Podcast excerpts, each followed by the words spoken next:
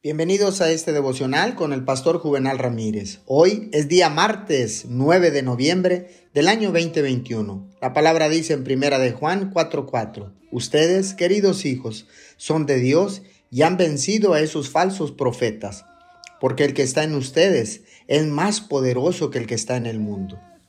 La mayoría de nosotros estamos de acuerdo en que estamos viviendo tiempos difíciles y donde hay mucha confusión. Deberíamos ser más cuidadosos que nunca antes que dejar que nuestras emociones tomen el papel principal en nuestras vidas. En lugar de enfadarnos rápidamente o tener miedo en los tiempos que vivimos, podemos seguir el consejo de la palabra de Dios. Debemos ser sabios como serpientes y mansos como palomas.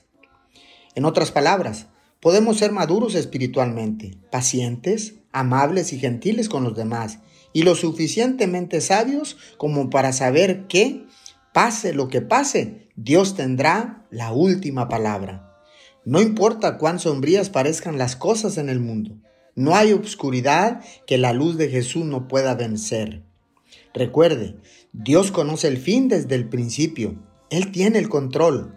Podemos tener paz y consuelo a la misma vez. Señor, gracias, porque aunque el mundo está en obscuridad, pero Cristo está lleno de luz, así que debo asegurarme de brillar con fuerza hoy y todos los días mientras esté en esta tierra. En el nombre de Jesús. Amén y amén.